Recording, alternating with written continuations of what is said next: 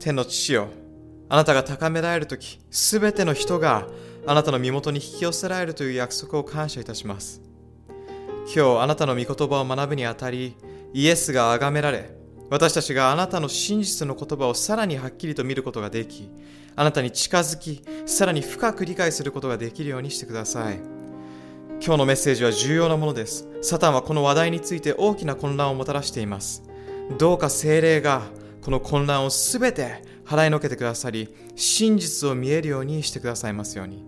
どうか私たちを祝福し邪魔をするものを取り除いてくださり注意深く柔軟な心を与えてください。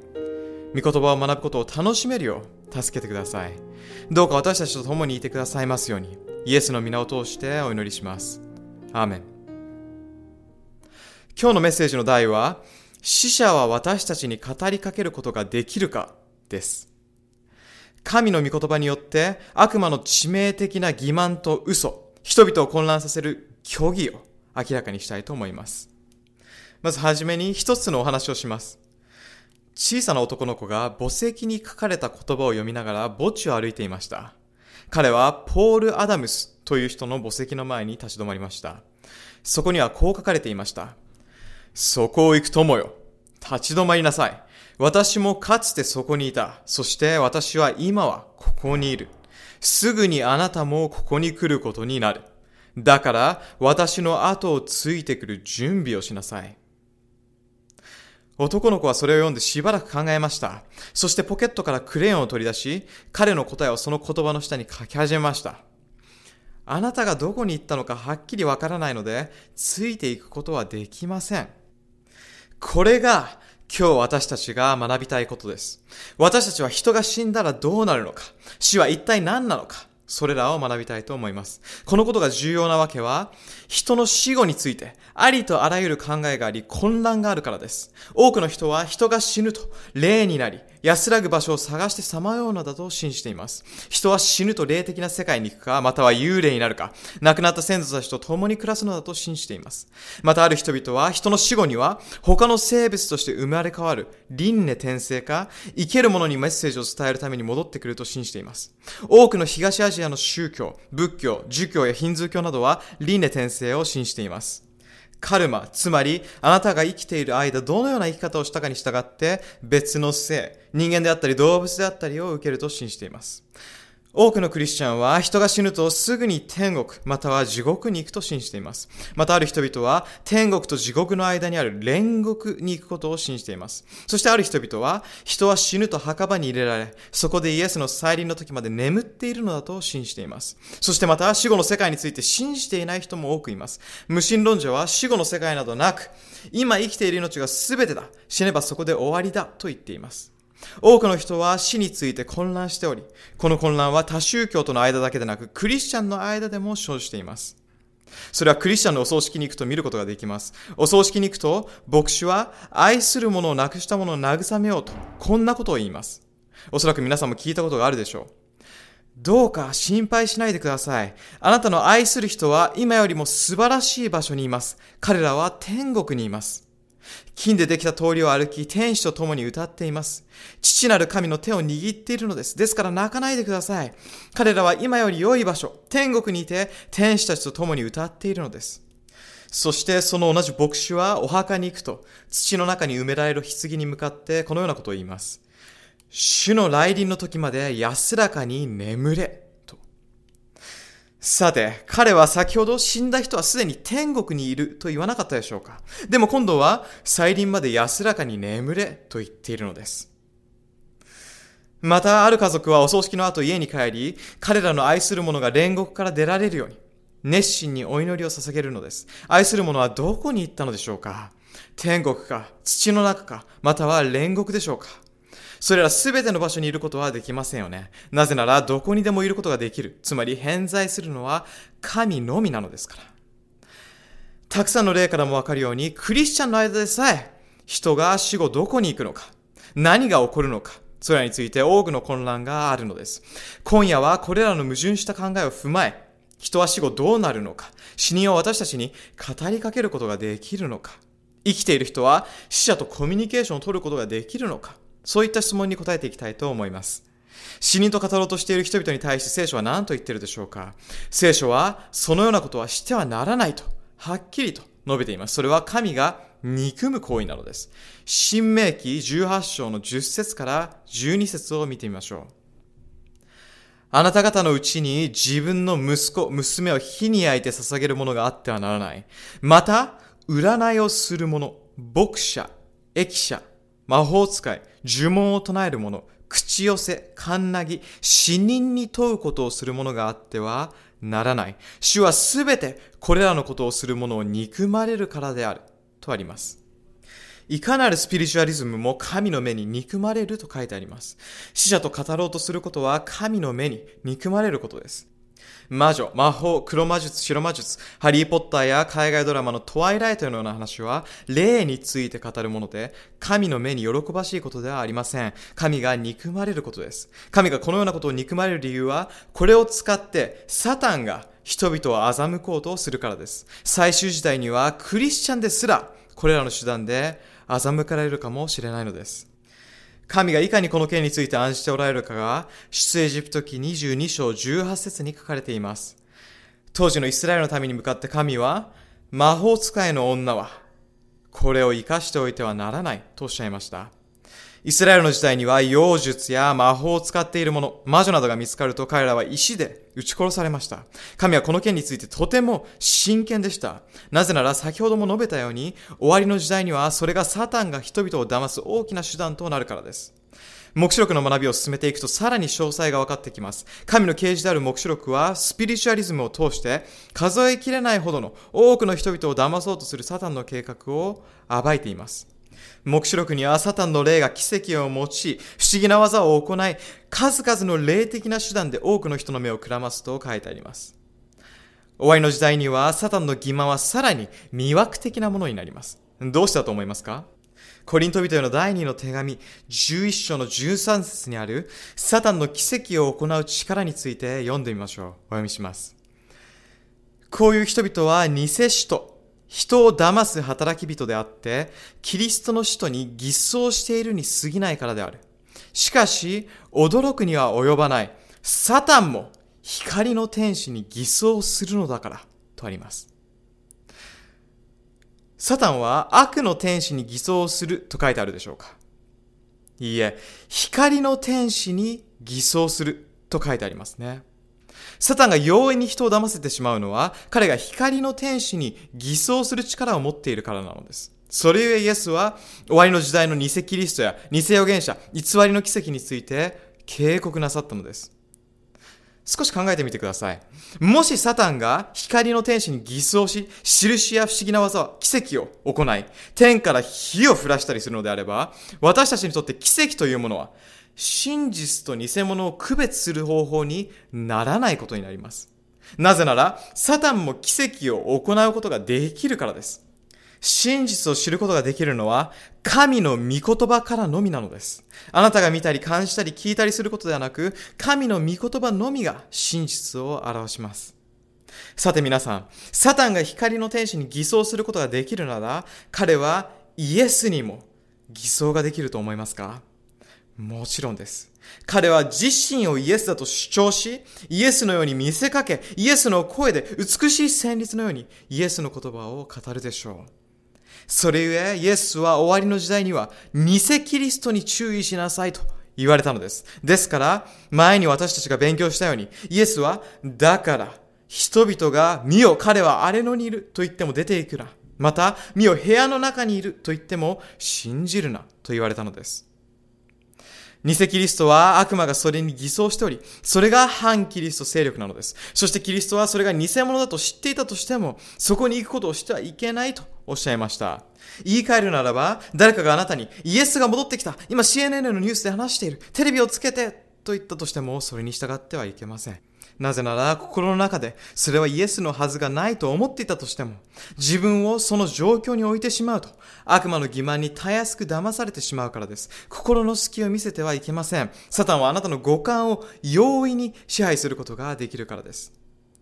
さて、サタンがイエスに偽装することができるなら、彼が普通の人間の姿をして現れることは可能だと思いますか？それはたやすいことです。では簡単に人間の姿に偽装することができるなら、聖母マリアや、使徒パウロやペテロ、ダビデはどうでしょうか？サタンは彼らになりすますことができるでしょうか？どうでしょう？当然できるでしょうね。サタンはもちろん亡くなった愛する人に偽装することも可能です。ですから当然、それらの幽霊や亡霊は本物ではないのです。亡くなった愛する人たちがサタンや悪霊だという可能性は大いにあり、私たちを騙すためにサタンが偽装していると言えるのです。ですから、使徒パウロは、ガラテア人への手紙一章の八節に、しかし、たとえ私たちであろうと、天からの見つかいであろうと、私たちが述べ伝えた福音に反することをあなた方に述べ伝えるなら、その人は呪わるべきであると書いているのです。天使が神様の与えた福音と矛盾することを言うのならば、それは天使ではなく地獄からの使いだと言っています。その使いは呪われるべきである。なぜなら、神は矛盾することのないお方だからです。さて、印や奇跡は真実を立証するものではないということを学びました。何か光り輝くものが現れ、あなたに神からのメッセージを伝えるために来ましたと言っても、そのメッセージが主の語られた言葉と矛盾する場合、それが天下の使いではないことがすぐにわかります。それは光の天使に偽装した闇の使いです。サタンは奇跡を行うことができるのです。サタンは偶像から涙を流すこともできます。空に光を走らせることもできます。このようなことは過去に行われましたし、今も行われています。ですから私たちは自分の目で見たものではなくて、神の御言葉によって全てを検証しなくてはなりません。イザヤ書8章の20節を読みましょう。どうぞ聖句の箇所を書き留め覚えておきましょう。イザヤ書8章の20節です。ただ教えと証とに求めよ。誠に彼らはこの言葉によって語るが、そこには夜明けがないとあります。たとえ天使が現れても、御言葉と矛盾することを語るなら、そこには光はないのです。なぜなら神は決して絶対に自身の聖なる言葉に矛盾することがないからです。さて、私たちは神の言葉が死について何と教えているかを知らなくてはなりません。なぜなら、御言葉が死について何と書いてあるかがわからないままでいるなら、自分の五感に頼ってしまい、ルシファーの欺瞞、悪魔的な闇の偽り、人を困惑させる反キリスト的勢力の偽物の誘惑に騙されてしまうことになるからです。というわけで、聖書の教えを学ばないといけません。死後に何が起こるかを知ることはとても重要です。これは永遠の命に関わることです。騙されるか否かの時代です。では、神の言葉は何と言っているのでしょうかサタンは実にこの世の初めから人間を死について騙そうとしてきました。彼が人類に最初についた嘘は死後に何が起こるかについてだったのをご存知でしょうか神はアダムとエバに、この実を食べてはいけない。それを取って食べればきっと死ぬであろうとおっしゃいました。神は罪の結果は命ではなく死であると明確にされました。しかし蛇が来て神様が言ったことと異なることを言いました。創世記3章の4節と5節を見てみましょう。蛇は女に言った。あなた方は決して死ぬことはないでしょう。それを食べるとあなた方の目が開け、神のように善悪を知るものとなることを神は知っておられるのです。とあります。ここで蛇は神が言われたことに疑問を投げかけました。神はそれを食べると必ず死ぬと言いましたが、蛇は決して死ぬことはないでしょうと語りました。ここで神と蛇の言葉に矛盾が生じます。あなたは死ぬでしょうが、完全に死ぬのではなく、むしろあなたの目が開け、神のようになるでしょう。神のように知識を増し、神のようになるのです。エヴァよ。死は神が言っているほど恐ろしいものではない。あなたは死ぬが完全に死ぬのではないのだと。蛇は語りかけています。エヴァよ。死というのはあなたという存在がさらに高められるための段階の一つに過ぎず、あなたが死ぬとき、あなたの体は死ぬが、しかしあなたの魂は意識を持って生きる。あなたの目は開けるのだ。あなたは以前よりもよく物事を見ることができるようになる。死は終わりではなく、体は死ぬが、魂は意識を持って生き続け、神のように善と悪を知ることができる。そのように蛇は語ったのです。これこそが、霊魂不滅の教えの始まりであります。霊魂不滅とはどんな教えでしょうか？それはつまり、体が死んだ後も、魂は意識を持って生き続ける。霊魂は不滅だという教えです。これが蛇が最初の人間に対して語った嘘です。そしてほとんどの宗教がこの教えを信じています。霊魂不滅の教えです。13日の金曜日の夜中に墓地を喜んで散歩する人はほとんどいないでしょう。多くの人々はそうするのを嫌がります。なぜでしょうか？なぜなら、皆、墓場の人々は死んでいると知ってはいますが、もしかしたら完全に死んではいないかもしれないと思うからです。確信がないのです。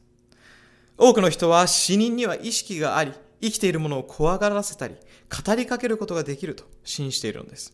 そしてこれが心霊術、スピリチュアリズムの始まりです。これは悪魔の教えです。一昔前、ニューヨークに住んでいたフォックス姉妹という姉妹がラップ音やその他のものを聞いたりしたことから現代の心霊術が始まりました。心霊術の根本的な教えは死というものはなく死人というものは存在しないというものです。つまり、体は死んでも魂は生き続けるということです。完全に死ぬことはない。これこそが多くの宗教が持つ根本的な教えなのです。ある心霊術師の書いた本の中には、心霊論の基本的な心情は、まだはっきりと理解されてはいない特定の状況において、人間は先に亡くなったもの、また身体的な死から生き残ったものと語り合うことができると書いてあります。心霊論の一つであるサタン礼拝は人間は完全に死ぬことはないと教えているのです。つまり人が死ぬとき、彼らは実際には死なず、体の死を乗り越えるということなのです。この心情が元となり、サタンは人々を騙しにかかるのです。どうか皆さん、心霊術は悪の教えだということを心に留めておいてください。彼らは蛇の教えを引用し、教理としているのです。さらに別の心霊術師が述べたことにも注目してください。彼は彼の心情を裏付けるために蛇の言葉を引用しています。死者は生きている者よりも物事を知っている。聖書の中で蛇が発した決して死ぬことはないという言葉は真実を述べている。悪魔が真実を語っており、神が間違っているのだ。そう語っているのです。心霊術を信じる者は、そのように考えています。そして衝撃的なことに、ほとんどのクリスチャンが同じことを信じているのです。ほとんどのクリスチャンは、人が死後どうなるかということに関して、悪魔崇拝者と同様のことを信じています。どうしてそう断言できるのでしょうか？考えてみてください。多くのクリスチャンは人は死後、天国か地獄へ行くと信じていますよね。それが真実であり、もし死後にすぐ天国か、すぐ地獄へ行くなら、死者は生きているものよりも知っていることになりませんか？天国についても知ることになるのですから、この世界に生きていた時よりも多くのことを知ることになるのではないでしょうか？これはまさにエデンの園で蛇が語ったルシファーの欺瞞であり、これこそが霊魂不滅の競技なのです。さて、皆さん、人は死んだらどうなるか覚えていますか？テサロニケ人への第一の手紙、4章16節と17節にはこう書かれています。すなわち、主ご自身が天使の頭の声と、神のラッパの鳴り響くうちに合図の声で天から下ってこられる。その時、キリストにあって死んだ人々がまず最初に蘇り、それから生き残っている私たちが彼らと共に雲に包まれて引き上げられ、空中で主に会い、こうしていつも主と共にいるであろうとあります。聖書ははっきりと人は死後墓に入り、イエスの再臨の時までそこにいると述べているのです。もう少し考えてみましょう。もし死後すぐに天国に行くのなら、復活の意味は何でしょうか？もし人が死んですぐに天国に入るのなら、再臨に意味はあるのでしょうか？どうしてイエスは戻ってこなければならないのでしょうか？戻ってくる必要はないのではないでしょうか？人の死後、すぐに天国または地獄に行くという考えは、論理的ではなく、聖書的には全く意味をなさないのです。ここまでご理解いただけたでしょうか？聖書は、人は死ぬと、墓に入り、イエスの再臨の復活の時まで、天国に行くことはないと明確に示しています。ですから、サタンは死について嘘をつき、真実を述べていないことがわかります。神のみが真実を語るのです。神は、その実を食べると必ず死ぬとおっしゃいました。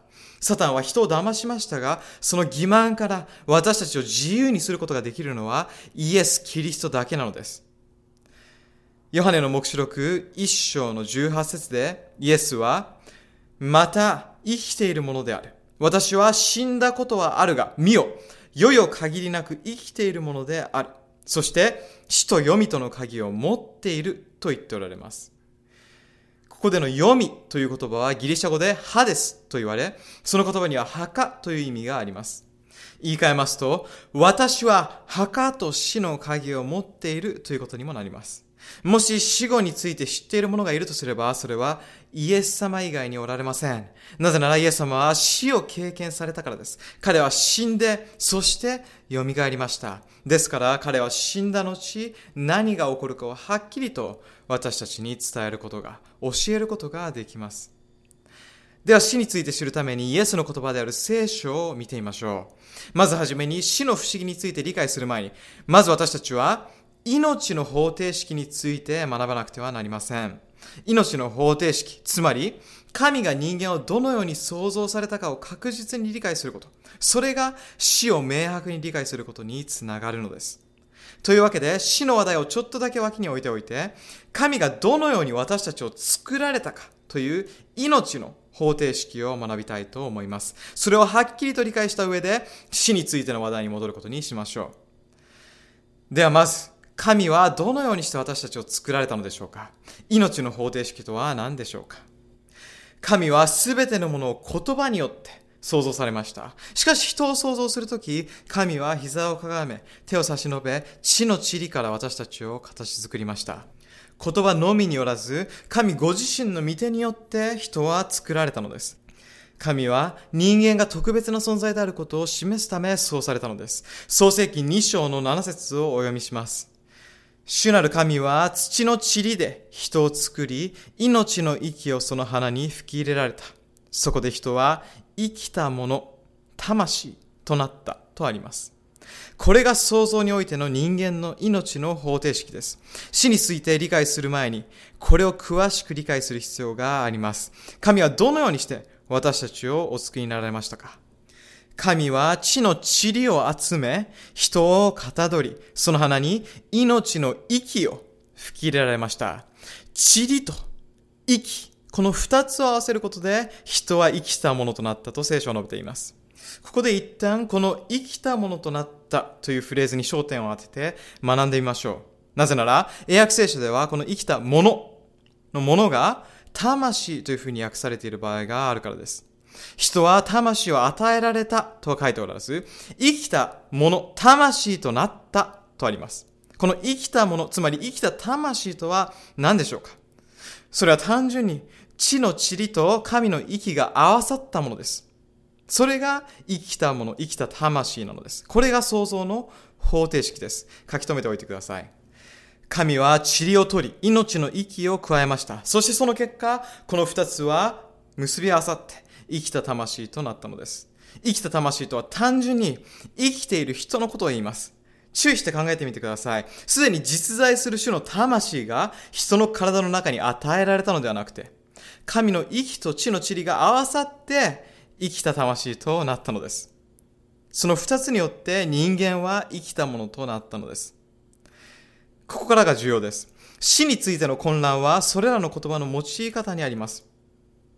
言葉の用い方、つまり言葉の意味や定義に混乱があるのです。ですから、それを聖書からはっきりと定義づけることができれば、私たちの心を死への混乱から解き放つことができます。というわけで、何が魂であり、塵であり、命の息なのかをはっきりと探し出したいと思います。まずは魂から始めましょう。多くの人は、魂は人の中にあり、人が死ぬ時に体から離れ、意識を持つ不死のものであると考えています。さて、聖書は魂について何と教えているでしょうか？ヘブル語で魂と訳される言葉は、ネフェシュと言います。ネフェシュとは生きているものそのもの、人や動物などを指します。つまり、魂はあなたの中にあるのではなくて、人は生きたものとなったとあるように、あなたが魂そのものなのです。聖書の中で魂という言葉はどのように使われているでしょうか？使徒行伝2章の41節を見てみましょう。ペンテコステの日にペテロがメッセージを語った結果、3000人がバプテスマを受けた箇所です。使徒行伝2章の41節をお読みします。そこで彼の勧めの言葉を受け入れた者たちはバプテスマを受けたが、その日仲間に加わった者が3000人ほどであったとあります。英訳では3000の魂が加わったと書いてあります。聖書が言っている3000の魂が加わったとは何か、霊的な魂が人の中に入ってきて加わったということでしょうか。3000の魂がどこからやってきて加わったのでしょうか。いいえ、それは単に3000人という人の数を表しています。3000人がバプテスマを受け、教会に加わったということです。魂とは人、生きているものを表します。聖書に何度も何度も出てくる魂とは、あなたが持っているものや、あなたの中に存在するものではなく、あなた自身のことであると言っています。ここまでご理解いただけたでしょうか私たち自身が魂そのものであることが分かりましたね。では、魂は死ぬでしょうかあなたは決して死ぬことはない。あなたの魂は永遠に生き続けるのだと、サタンは言いましたが、さて、魂は死ぬことができるのでしょうか？人はいつか死にますか？という簡単な質問の答えからも導き出されるように、私たち自身が死ぬのであれば、魂もまた死ぬのです。今日私たちは創世記から目視録まで少なくとも40箇所以上の聖句を開いて読みます。そうすることによってはっきりと理解したいのです。たった一つや二つの聖句から距離を作るようなことはしません。このトピックについて聖書全体が何を言ってるか学びましょう。それが真実を知る唯一の方法です。死についての聖句を見合わせ、比較し、文脈と内容を学びましょう。エゼキエル書18章の4節を見てみましょう。聖書は、魂は死ぬと教えています。このように書いてあります。見よ、すべての魂は私のものである。父の魂も、この魂も私のものである。罪を犯した魂は必ず死ぬ。永遠に生きると書いてるでしょうかいいえ、罪を犯した魂は必ず死ぬとあります。なぜなら、罪の報酬は死だからです。ところで、神の栄光の前に何人の人が罪を犯したでしょうかすべての人ですよね。ですから、私たちのすべてが死ぬべき運命にあるのです。人間は不死ではありません。人は必ず死にます。罪のために死ぬ運命にあるのです。そして魂という言葉はあなた自身、私自身を表しており、あなたの中にある何かではありません。同じ聖句を異なる訳で見てみると、魂という言葉が人間そのものを表していることがわかります。Today's English Version には、罪を犯した人、person は死ぬと書かれています。魂とは人なのです。リビングバイブルには、人が罪を持っているのなら彼は死ぬだろうと書かれています。新アメリカ標準訳を読んでみると、魂という言葉は括弧付きで、人という言葉で表され、罪を犯した人は死ぬと書かれています。魂とはつまり、生きている人、あなたの中にある何かではなくて、あなた自身なのです。さて、今見てきたネフェシュは、旧約聖書の書かれたヘブル語で、魂という意味を持つ言葉でした。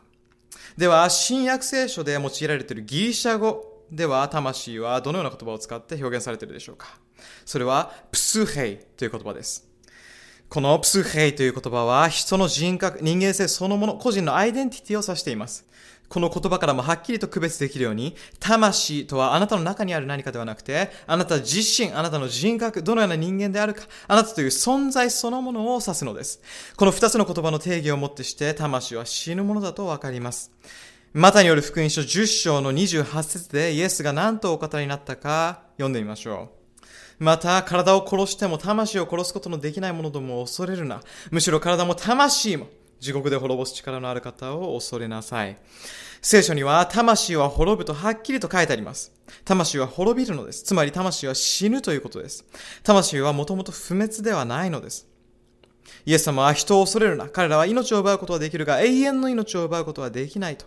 私たちに約束してくださるのです。人はあなたの存在である体と魂を消すことはできないが、神はその両方ができるとおっしゃられたのです。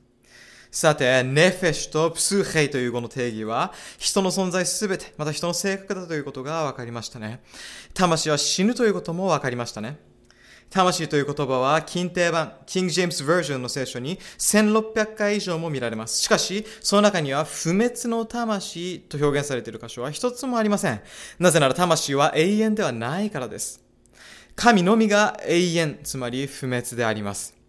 テモテへの第一の手紙6章の15節と16節には、時が来れば祝福に満ちたただ一人の力ある方、諸々の王の王、諸々の主の主がキリストを出現させてくださるであろう。神はただ一人、不死を保ち、近づきがたい光の中に住み、人間の中でも誰も見たものがなく、見ることもできない方である、とあります。不死とは死なないということです。不死なる唯一の存在は誰でしょうか？神です。なぜなら、神のうちには命があり、神こそが命の源だからです。そして人は神から命を得ているのです。私たちの命というものは、ただに自分自身が持っているものではなく、神から与えられた贈り物なのです。しかし蛇は罪を犯せば神のようになれるとエヴァに言いましたね。神のように不死のままでいられる。言い換えれば、罪を犯せば不死になれると言いました。あなたが不死でいることができるならば神は必要ないのだ。そう言ってサタンは人々に霊魂不滅の教義を信じるよう仕向けているのです。そしてほとんどの宗教が、クリスチャンの教会も含めて、その教えを信じ、また広めているのです。ここまでのことをよく理解できたように、時間をかけておさらいしてみましょう。人間創造の方程式は何でしたでしょうか？神は地の塵を集め、人の体を形作り、そして鼻から息を吹き込みました。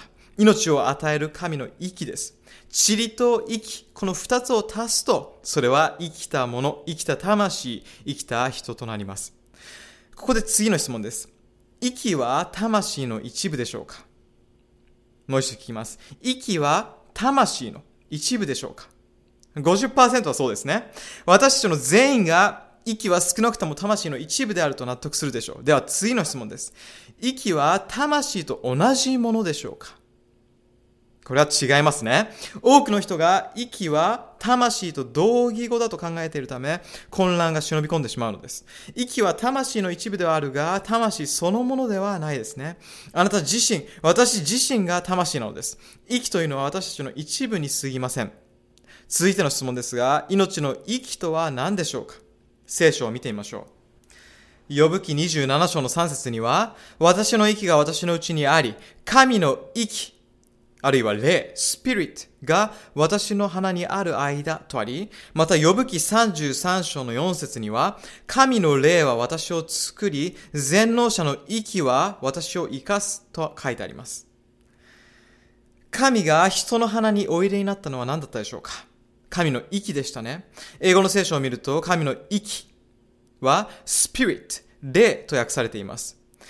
ヘブル語で息という言葉は、ルワフで、霊、息、風などと訳される言葉です。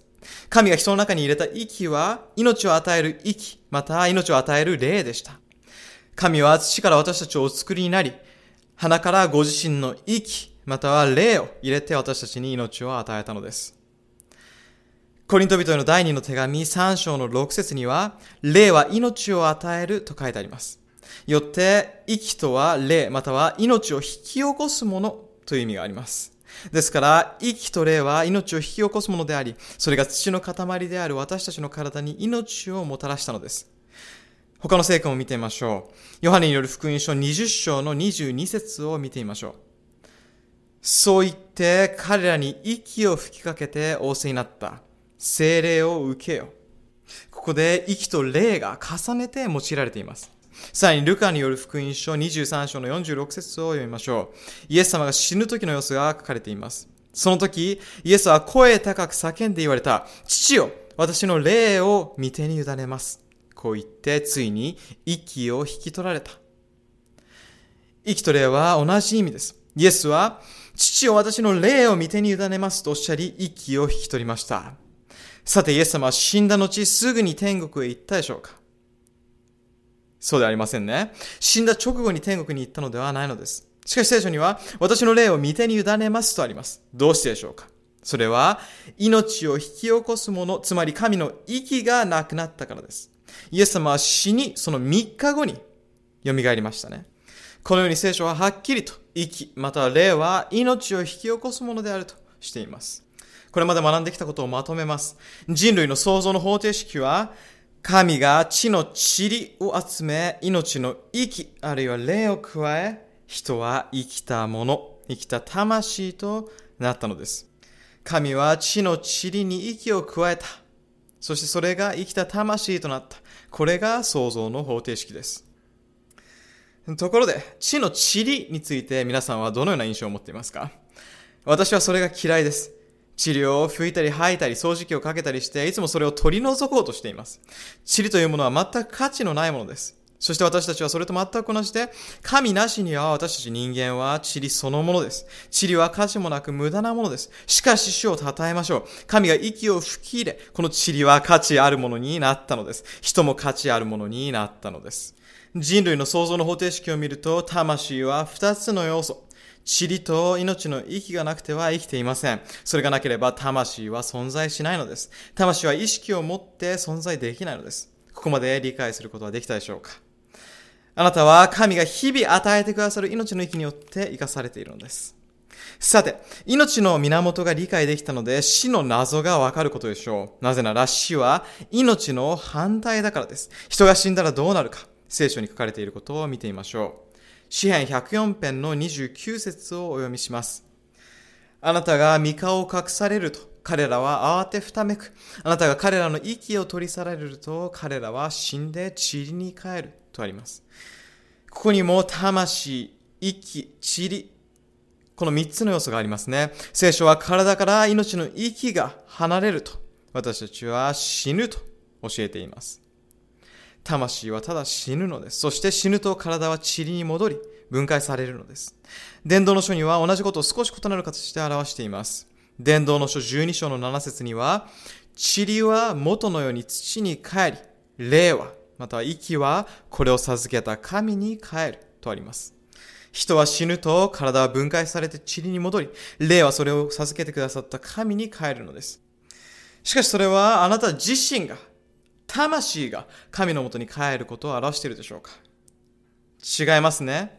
命の息が、霊が神のもとに帰るのです。そして、息がなければそこに命は、魂はありません。霊はそれを与えた源、ただ神に戻ります。そしてあなた自身、つまり魂は死ぬのです。詩編146編の3節と4節もご覧ください。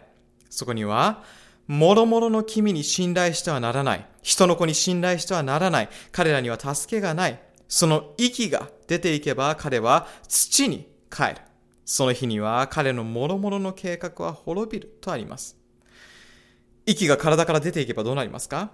彼は土に帰り、そしてその同じ日に彼のもろもろの計画、つまり思いや考えも滅びてしまうのです。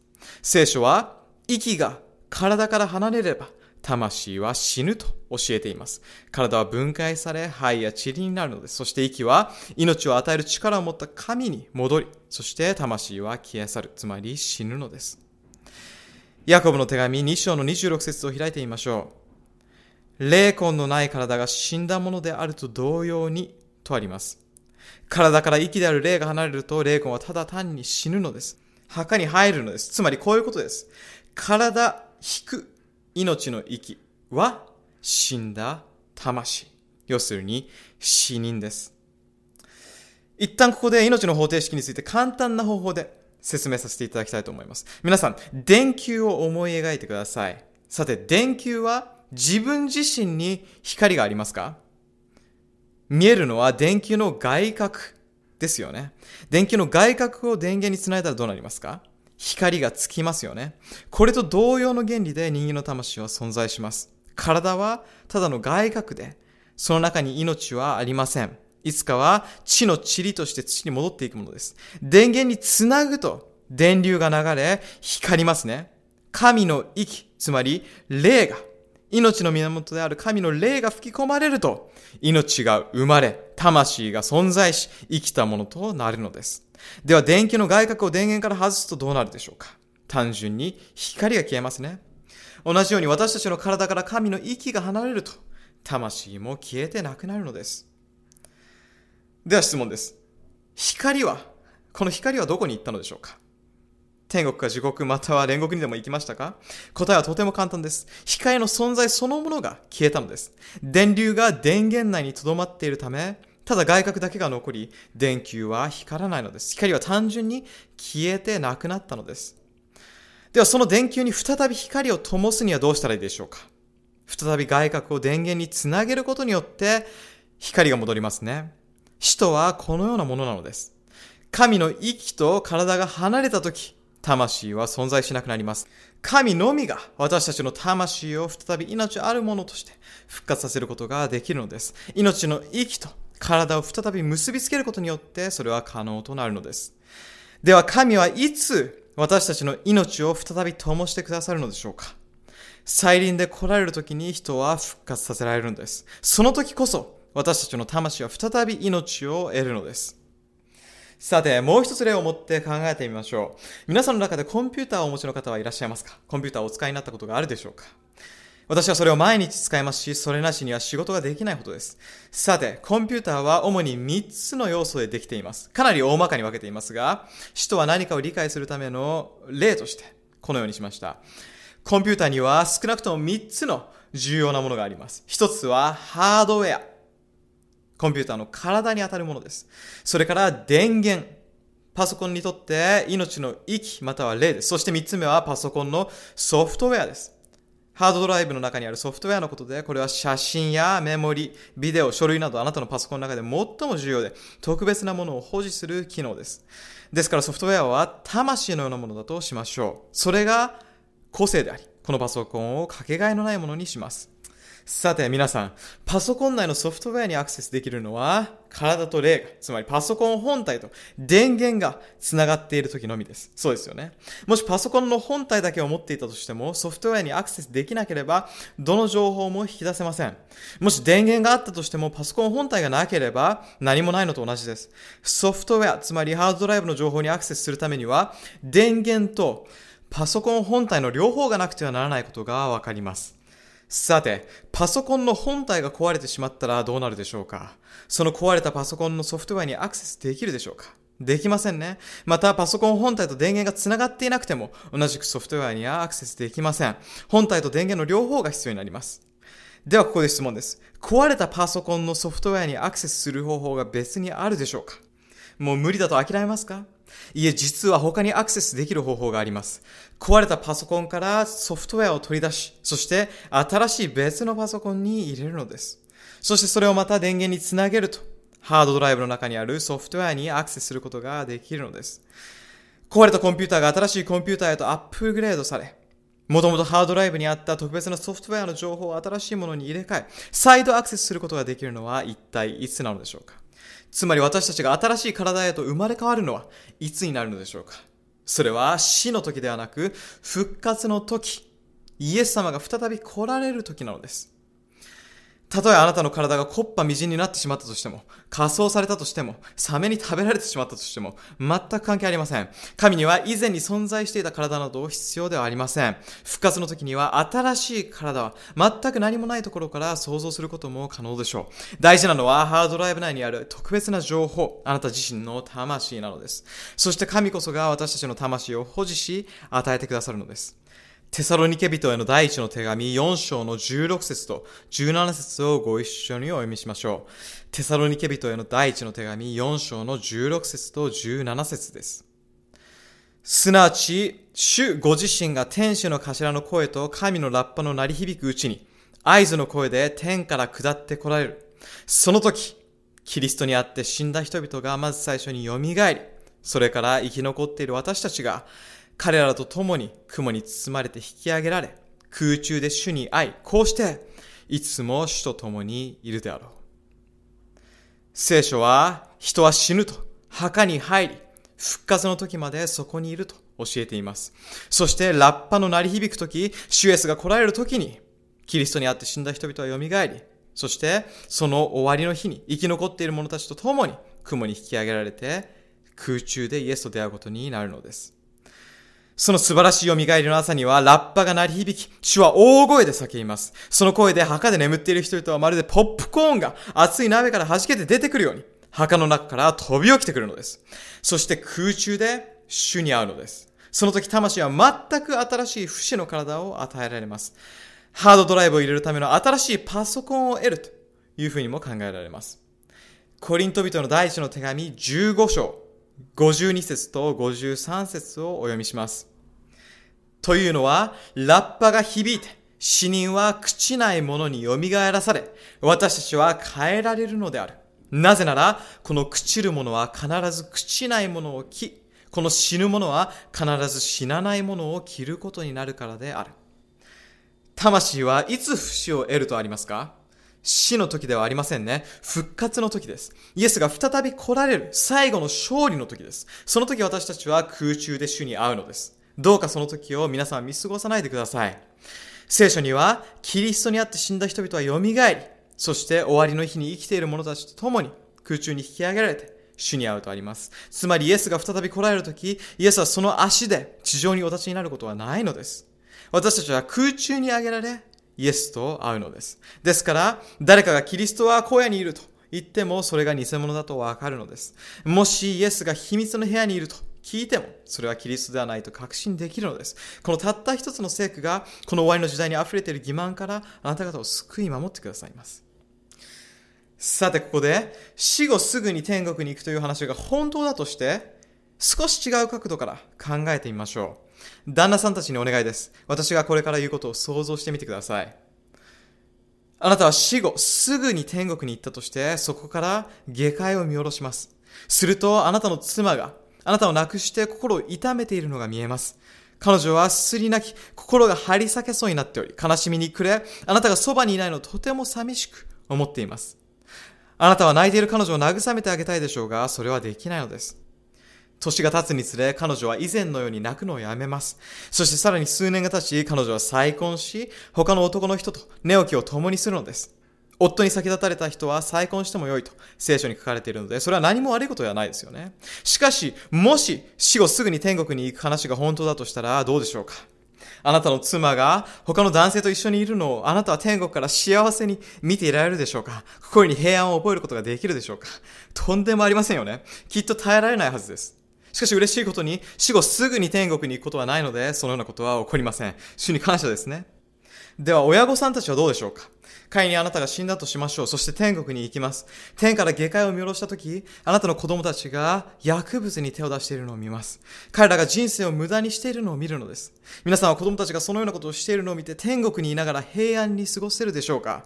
もちろん平安でいられるはずはありません。皆さん天国は平安の場所です。天国はもはや涙も苦しみも悲しみもないところです。しかしもしあなたが天国にいて、この世のあらゆるひどいものを見るのならば、そこに平安はないでしょう。ですが、神を褒めたたえましょう。真実は偽物よりもはるかに素晴らしいのです。真実は、イエスの再臨の時、キリストにあって死んだ人々が蘇り、生きている者と一緒に雲に包まれ、同じ時に天国に行き、天国の喜びと至福と一緒に体験するということです。皆さん、愛する者は良い場所にいるはずなのに、あなたがこの世で苦しんでいるのを見ることになるのなら、それは良い場所ではありません。すでに亡くなった愛する者にとって良いこととは、お墓の中で眠りながらシュエスの来臨を待つことなのです。そして、皆と同じ時に一緒に天国に行くことなのです。さて、さらにはっきりとするためにもっと聖書を読んでいきましょう。使徒行伝2章の34節を読みましょう。ペンテコステの日にペトロは、ダビデが天に昇ったのではないと説教しています。皆さん、もし人が死後天国へ行くのなら、ダビデも行くはずですよね。なぜならダビデは主の御心にかなったものだったからです。しかしペトロは、ダビデは天国にいるのではないと語っていますね。ではダビデはどこに行ったのでしょうか使徒行伝2章の29節を見てみると、このように書いています。兄弟たちよ、族長ダビデについては、私はあなた方に向かって大胆に言うことができる。彼は死んで、葬られ、現にその墓が今日に至るまで私たちの間に残っている。このようにあります。ダビデは他の聖女たちと同じように死んで埋葬されました。そして彼らは墓の中でイエス様が再び来られる復活の時を待って眠っているのです。さて、実際に聖者の何人かが今すでに天国にいることを私たちは知っていますが、死んですぐに天国に行った者はその中に一人もいません。私たちが知っている中で最初に天国に行った人は誰だったでしょうか？エノクですね。エノクは死にましたか？いいえ、彼は死ぬ前に天に上げられました。神が彼を取られたからです。死を見ずして天に上げられたもう一人の人はエリアです。火の車に乗って天に上げられましたね。彼は天国にいます。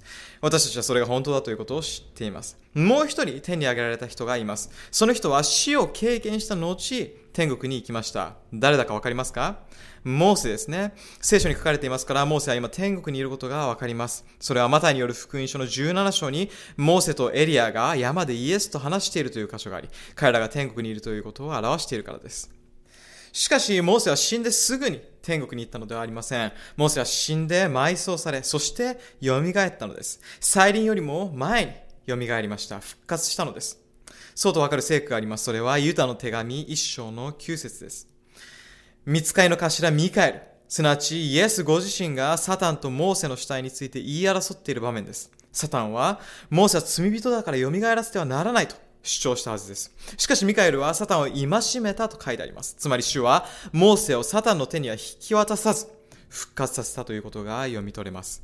私たちもモーセのように過ちを犯したとしても、復活に預かる希望を与えられているのです。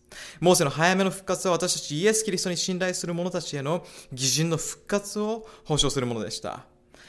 では次の質問に移りましょう。死人に意志、または意識はあるのでしょうか？死人は復活の時までお墓の中で待ちくたびれているのでしょうか？それについて学んでみましょう。ある日、イエスが弟子たちに教えておられると、彼の友であるラザロが病気で死にそうだという知らせが入りました。しかしイエスはすぐに出発せず、そこに2日間とどまりました。聖書に、その間にラザロは病気で死んでしまったとあります。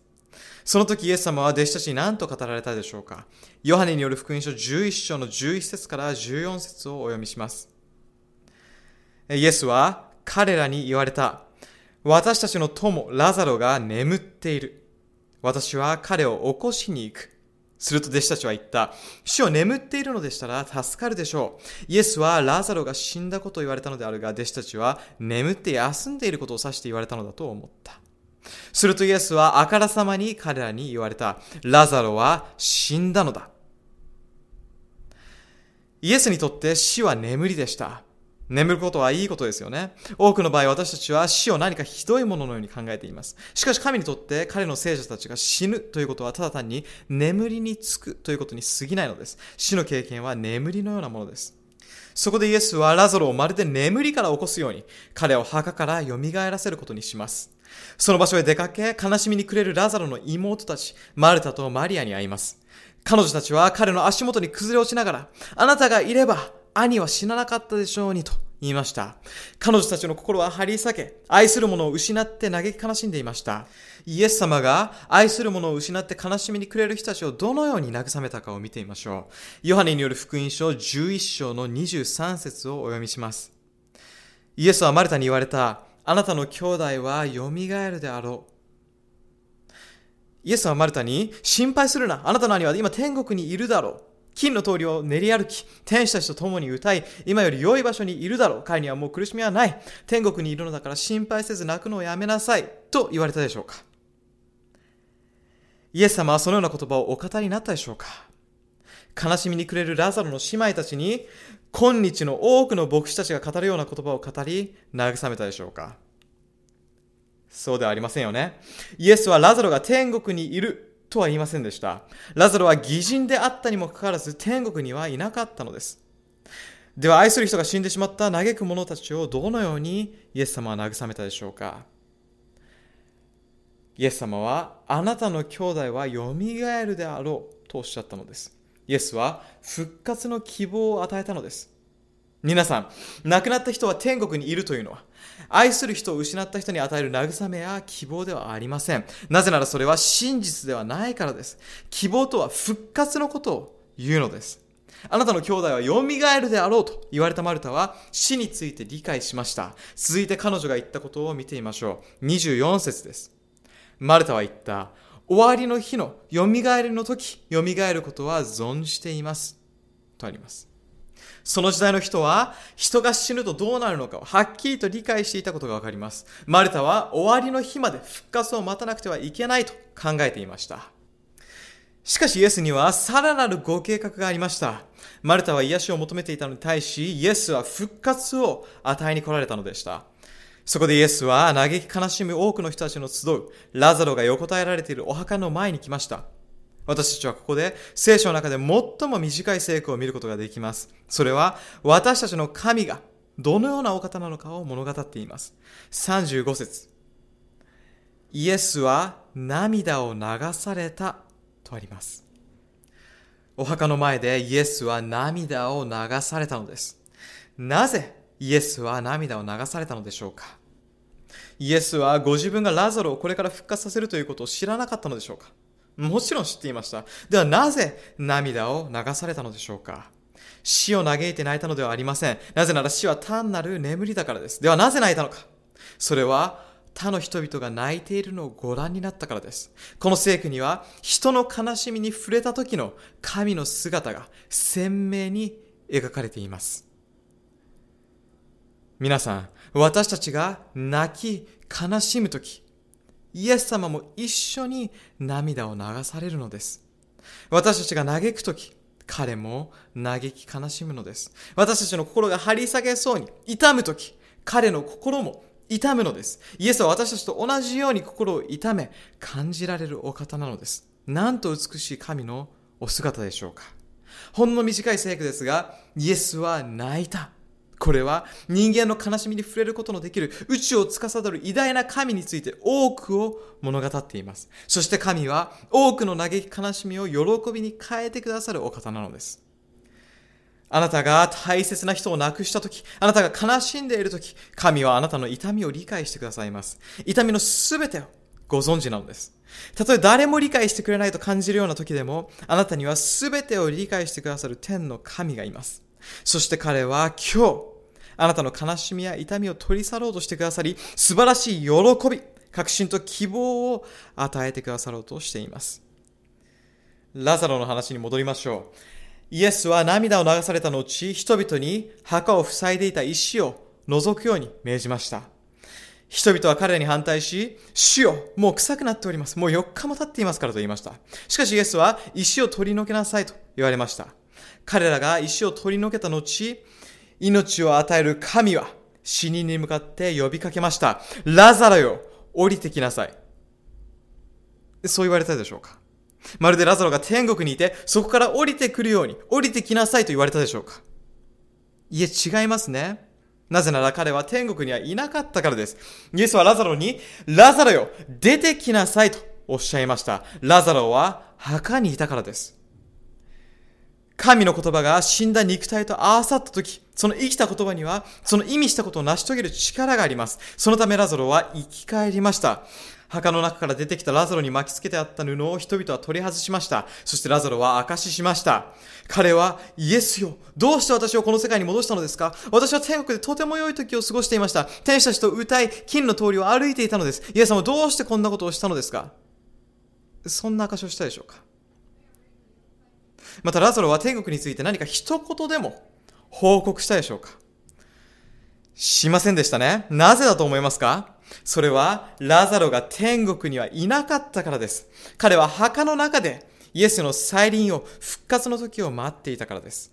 聖書における死とは単に眠りにつくことです。聖者たちの死は復活の時まで続く眠りなのです。他の例を見てみましょう。使徒行伝7章をご覧ください。ステパノが最後の説教をしている場面が描かれています。人々は彼が話していることが気に入りませんでした。そこで彼らはステパノのもとに詰め寄り、石で撃ち殺しました。そして使徒行伝7章の60節には、ステパノは石で撃ち殺されている間に眠りについたと書いてあります。皆さんはこの石で撃たれて眠りについたという表現をどう捉えますか？ステパノは石で撃ち殺されている間に、ちょっと疲れてるから昼寝をしますよというふうに言ったのでしょうか。いえ、彼は確かに殺されたのです。死んだのです。ただ、死は眠りだということなのです。聖書に死は眠りだと記されている箇所は実に50箇所以上もあるのです。さて、次の質問です。死んで眠っている間、意識はあるのでしょうか死は眠りとは一体どんな眠りのことを意味するのでしょうか？ところで皆さんはお墓に書いてある RIP の頭文字の意味を知っていますか？それは Rest in Peace というフレーズの頭文字で安らかに眠れという意味です。それはまさに聖書が教えていることで、彼らは再臨の時までお墓の中で安らかに眠っているのです。死の眠りについて考えてみましょう。私たちが眠るとき、時々悪夢を見ることがあります。また、寝ても疲れが取れない時もあります。ですが、死の眠りは夢など見ない、全く無意識の眠りであることを見ていきましょう。伝道の書9章の5節と6節をお読みします。生きている者は死ぬべきことを知っている。しかし、死者は何事をも知らない。また、もはや報いを受けることもない。その記憶に残る事柄さえもついに忘れられる。その愛も憎しみも妬みもすでに消え失せて、彼らはもはや日の下に行われるすべてのことに永久に関わることがない。死者は生きている者よりも知っている。そのように書いてあったでしょうか。聖書は、人は死ぬと何も知らないと言っています。彼らには感情も考えも願いも愛も憎しみもなく、それはすべて消え去るのです。彼らは何も知らないのです。それは夢さえ見ない無意識の眠りなのですから、死者があなたのところに化けて出てくることなんて心配しなくていいのです。死人はあなたを傷つけることはできません。ただ生きている人間だけがあなたを傷つけるのです。死人は何も知らないので、死人よりも生きた人間の方がよっぽど怖いと言えますね。次に10節をご覧ください。すべてあなたの手の成し得ることは力を尽くしてなせ。あなたの行く読みには技も計略も知識も知恵もないからである。とあります。墓の中ではどんな技も計略も知識も知恵もないということは記憶もないということです。完全に無意識のまま時が過ぎていくのです。死んだ人はたとえ千年過ぎようとも全くそれを知らずにいるのです。死とは人生の一時停止ボタンを押すようなものです。あなたが iPod や CD プレイヤー、またはカセットテープ、またはレコードで音楽を聴いているとしましょう。一時停止ボタンを押したらどうなりますか？その曲は止まりますが、時は止まることなく流れ続けますね。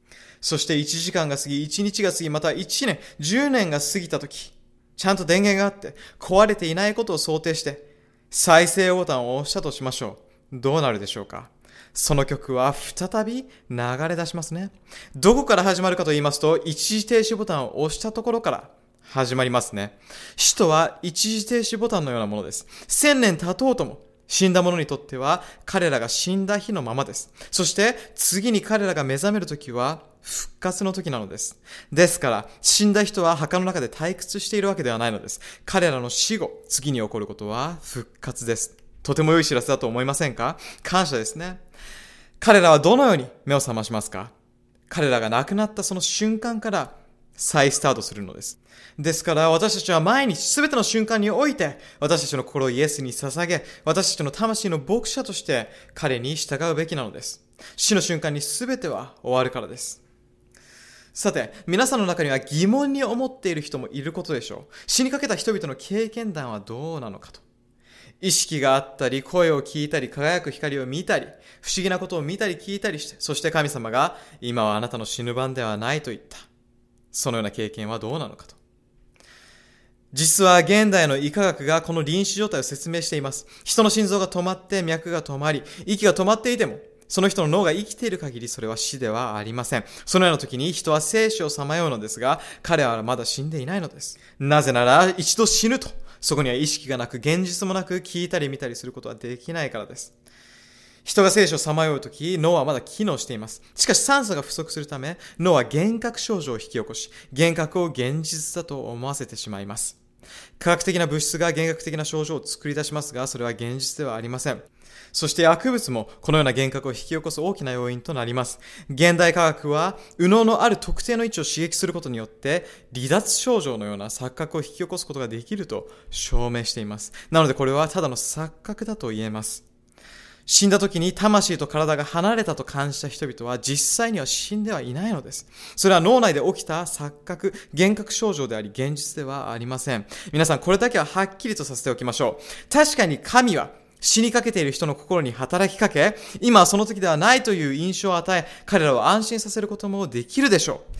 もちろん神はそれをおできになりますが、サタンにも同じことができるのです。もしサタンがこのような誤った印象を与えることができるのなら、私たちは全てのことを経験ではなくて、神の御言葉によって検証しなくてはなりません。このような経験のほとんどは、良くも悪くもなく、大したものではないのです。神でもサタンがもたらしたものでもなく、それは単に脳内で起こる科学的反応なのです。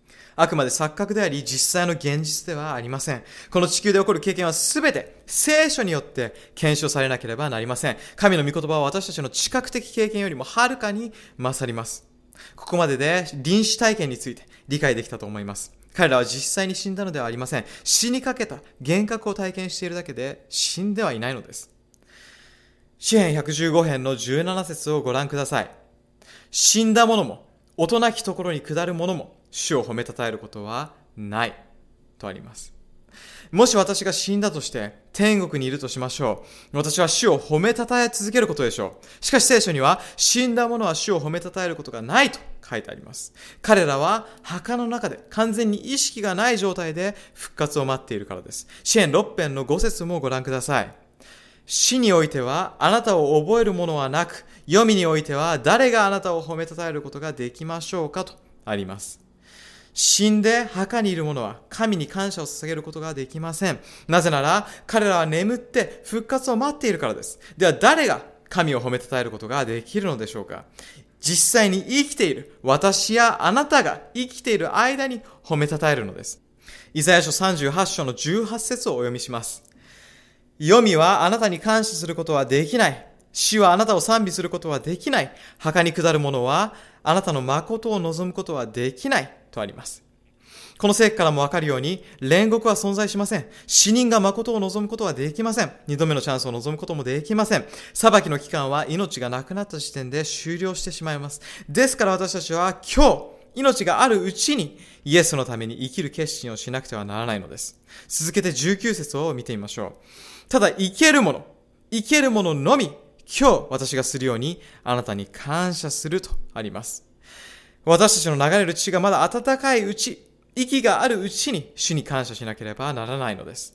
命は神に栄光を期し、礼拝し、称えるために使おうではありませんか。命があるうちに周りの人に感謝し、愛を示さなくてはいけません。若者たちは、両親がまだ見えたり、触れたり、嗅いだりと、それを楽しむことができるうちにお花をプレゼントした方がいいですよ。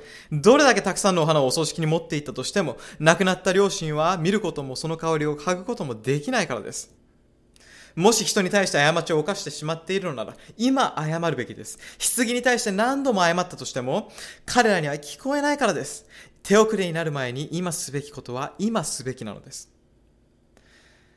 さて、死は何であるかがもう分かったと思います。次の質問は、この誤った不死の魂という教義がどのようにしてキリスト教会に入ってきたのかということです。なぜ多くの教会はこの霊魂不滅の教え、蛇がエヴァについた嘘を信じているのでしょうかそれはどこから来たのでしょうかそれは日曜礼拝と同じく異教からキリスト教会に入ってきたのです。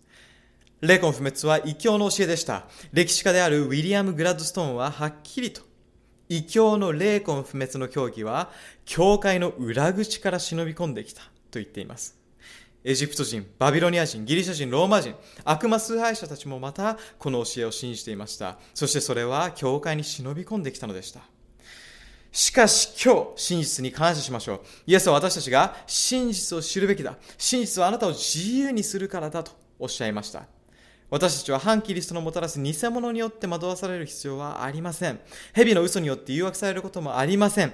聖書にしっかりと基づいている限り、私たちは安全で守られています。感謝ですね。しかし、皆さんの中にはまだ疑問に思っていることがあるかもしれません。十字架の盗人の話はどうなったのかあるいは、ラザロと止める人の話はそのように思っているかもしれません。パウロが体から離れ、イエスと共にいるといったことは、また、サムエル記に出てくる口寄せの女の話は、死人のためのバプテスマは、あの聖子はこの聖子は、一体どう説明がつくのだろうと疑問に思うことでしょう。実際、一つの聖句と全く正反対のことを言っているように見える聖句があります。死に言及している聖句についても同じことが言えます。しかし皆さん、教理は何に基づいて確立すべきでしょうか？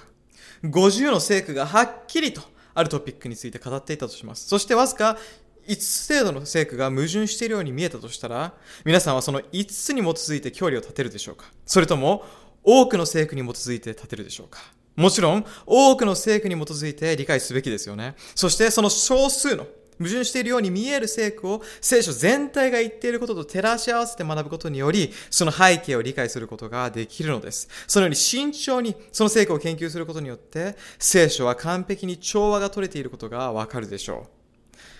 止める人とラザロの話や、体から離れてイエスと共にいる話など矛盾しているように見える聖句がいくつかあります。しかし、それらすべてを一緒に学ぶ時間はないので、その聖句の背景、文脈、説明が詳しく書かれたプリントをお渡しします。ぜひご自分で勉強してみてください。聖書が完璧な調和が取れたものだということをご確認ください。ただ少しだけ時間がありますので、十字架上の盗人の話を一緒に見てみましょう。イエスが十字架上で両脇にいた盗人たちと一緒に死に瀕していたとき、片方の盗人がイエスに向かって、イエスよあなたが御国の権威を持っておいでになるときには、私を思い出してくださいと言いました。盗人はその日に天国に行くことをお願いしたのではありません。御国の権威を持っておいでになるときには、私を思い出してくださいと言ったのです。イエスが御国の権威を持っておいでになるときとはいつのことでしょうか再臨の時のことですね。そこでイエスは盗人に言いました。よくよく言っておくが、あなたは今日私と一緒にパラダイスにいるであろう。これを読んだ人々は、盗人は今日、すなわちその日に、十字架にかけられたその日に天国に行ったと考えます。彼は死んですぐに天国に行ったのだと。しかし気をつけて読んでみましょう。イエスは盗人が誰と一緒に天国にいるだろうとおっしゃいましたか？私と一緒にパラダイスにいるであろうと言いましたね。問題はここです。その日にイエスと一緒に天国に行ったという分には矛盾が生じます。なぜならイエスはその日天国に行くことはなかったからです。イエスがその日に天国に行かなかったのであれば、盗人もその日に天国に行くことはなかったはずです。ではこの成功をどのように理解すべきでしょうか？イエスが死なれたその日、その体は墓に入れられ、安息日の間眠っていました。そして日曜の朝早く、一週間の初めの日に、彼は復活しました。その復活の日にマリアは園でイエスに会いました。ヨハネによる福音書20章の17節には、イエスは彼女に言われた。私に触ってはいけない。私はまだ父の身元に登っていないのだからとあります。復活の日ですら、イエスはまだ父のもとに天国に登っていなかったのです。矛盾しているように見えますよね。実は訳された文の句読点の位置により解釈が大幅に変わってしまうことがあるのです。聖書の言語であるヘブル語やギリシャ語には英語のように句読点はありませんでした。聖書がギリシャ語とヘブル語から英訳された時に意味をなすように訳者が句読点を付け加えたのでした。ある人は聖書は全て霊感によって書かれたという聖句にあるように、句読点も霊感によって書かれたはずだというかもしれません。しかしそれはありえません。もともと句読点は含まれていなかったからです。では、ルカによる福音書23章の43節に戻りましょう。イエスは言われた。よく言っておくが、あなたは今日、私と一緒にパラダイスにいるであろうと訳されています。英語では、Assuredly, I say to you, today you will be with me in paradise.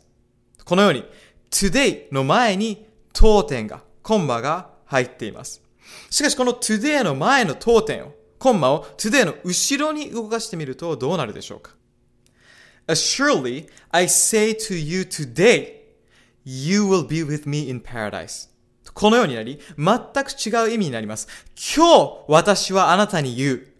あなたは私と一緒にパラダイスにいるであろうという文になるのです。この聖句の場合、これが本来の当点のあるべき場所なのです。言い換えるならば、イエスは盗人に向かって、今日、今この場で十字架にかかり死にかけている時、誰一人救うことができないと見える時、今日、私はあなたに約束する。あなたが私と共に天国にいる確証を与えようとおっしゃったのです。約束はその日に与えられましたが、その日に果たされることはなかったのです。ではその約束はいつ果たされるのでしょうか？ちょうど盗人があなたが御国の権威を持っておいでになる時にと言ったように、主イエスが御国の権威と共に来られる時です。イエスはその盗人に確証を与えました。たとえ彼がひどい罪人で人生の多くを無駄に生きてきたとしても、永遠の命の約束を与えました。なぜだかわかりますか？彼の心は後悔に溢れ、悔い改めていたからです。そして神の恵みが彼の最後の瞬間が訪れる時に届いたので、神は彼にこの祝福された約束を与えることができたのです。聖書に、私は蘇りであり、命である。私を信じる者はたとえ死んでも生きるとあります。皆さん、イエスは私たちの蘇りであり、私たちの命なのです。その盗人は他の人々が、イエスはただの人間だ、偽予言者だと言っている中でイエスを信じたのです。そして、あなたこそ主であり、あなたこそ王の王です。どうか私を覚えてくださいと言ったのです。そのため盗人は永遠の命を約束されました。永遠の命、不死の人生、それはイエスを受け入れた者にだけ与えられるものです。ヨハネ第一の手紙5章の11節と12節には、その証とは、神が永遠の命を私たちに賜り、かつ、その命が巫女の牛にあるということである。巫女を持つ者は命を持ち、神の巫女を持たない者は命を持っていないとあります。つまり永遠の命とは、神から私たちへ与えられた贈り物であり、私たちの中に持っているもの、私たち自身のものではないのです。神の御子イエス・キリストを信じるとき、私たちは命を持つのです。ところである人たちは、神は死者を送って生きている人と会話することがありますか？と疑問に思っていることでしょう。それについては、呼ぶ記7章の9節と10節を見てみましょう。雲が消えてなくなるように、黄泉に下る者は上がってくることがない。彼は再びその家に帰らず、彼のところももはや彼を認めないとあります。聖書にははっきりと、人は死ぬと、再びその家に帰ってくることはないと書いてあります。彼らは神のメッセージを携えて生きている人のもとに来ることはないのです。しかしある人は、私の死んだ夫は記念日に私を訪ねてきてくれました。姿も声も彼そのものでした。また、私の父は何年も前に死にました。しかし彼の存在を家で感じることがあります。間違いありません。このように言います。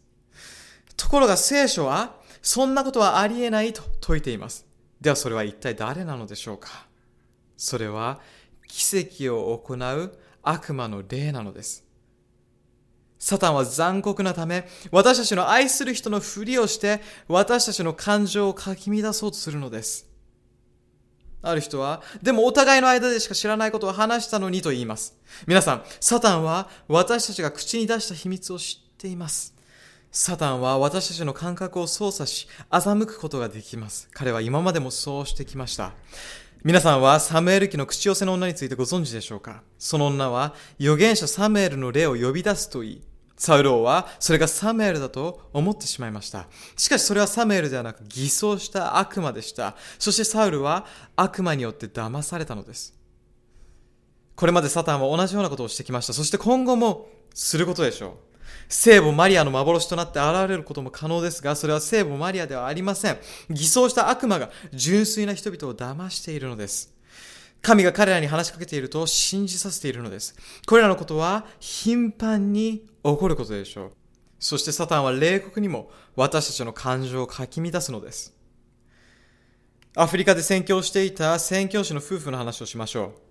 彼らには小さな女の子がいました。ある日女の子は間違って有毒の植物を食べてしまい死んでしまいました。彼女を小さな棺に入れ埋葬し、両親の心は入り裂けそうでした。小さな子を失った親の気持ちを想像できますか？お葬式が終わった後、母親は女の子の寝室で、彼女が生きていた時のことを思い巡らし、涙を流していました。彼女を失ったことを嘆き悲しみ、寂しく思っていました。するとどうでしょう？彼女が泣いている最中、突然玄関のドアが開き、小さな足音が聞こえてきました。そして寝室のドアが開き、死んだはずの娘が入ってきて、自分の膝に飛び乗って、首に手を回しながら、ママ、ママ、私よ、大丈夫だから泣かないでと言ったのです。姿も声はもちろん匂いまでもが娘そのものでした。母親はこれが現実だったらいいのにと思いました。しかし、聖書が死について何と教えているかを知っていたのです。そして自分の小さな娘はお墓の中で眠っているということも知っていました。ですから、信仰を持ってイエスの名によって出て行きなさい。あなたは私の娘ではないと言いました。それはとても難しく辛いことでした。しかしそのように言ったのです。するとその瞬間、女の子は消え去っていたのです。皆さん、サタンはとても残酷で私たちの感情をかき乱します。今日このセミナーが終わる前に伝えておきたいことがあります。もしあなたが水晶玉を覗いたり、白魔術や黒魔術であったり、コックリさんや占いやタロットカードや星座占いや東洋の瞑想や木想の祈りや心霊術、魔術、魔法、そういった類のものに手を出しているのなら、それは間違いです。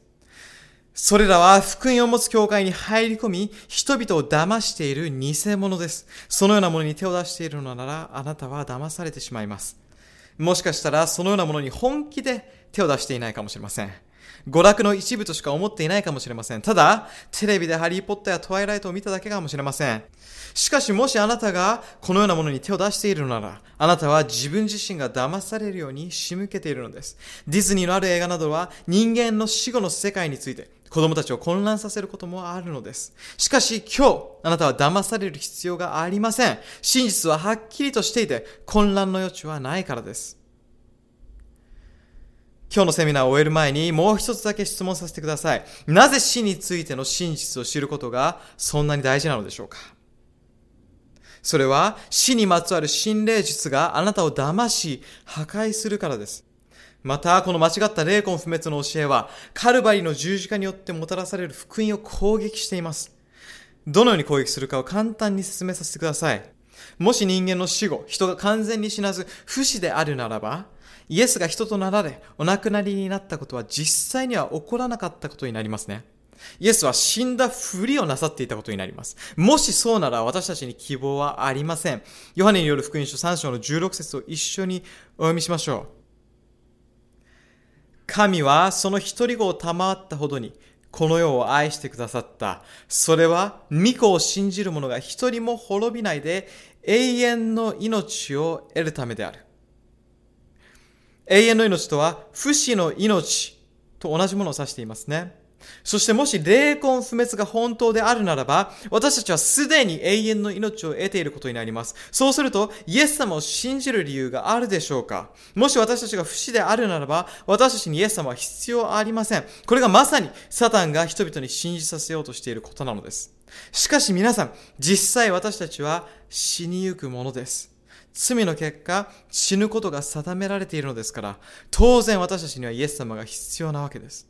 あなたはイエス様を必要としていますか？イエス様を信じること以外に命はありません。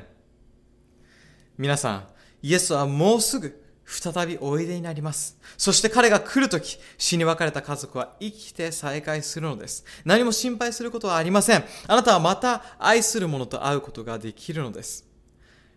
私の仲間にも、つい1ヶ月前に父親を亡くした者がいます。でも心配ありません。再び父親と会うことができます。きっと素晴らしい再会の時となるでしょう。神は私たちの目から全ての涙を拭い去ってくださることでしょう。死そのものがなくなるのです。幼いうちに死んだ赤子も、その両親の腕に戻されることでしょう。私も義理の父に会うのを楽しみにしています。それはなんと素晴らしい日になることでしょうか。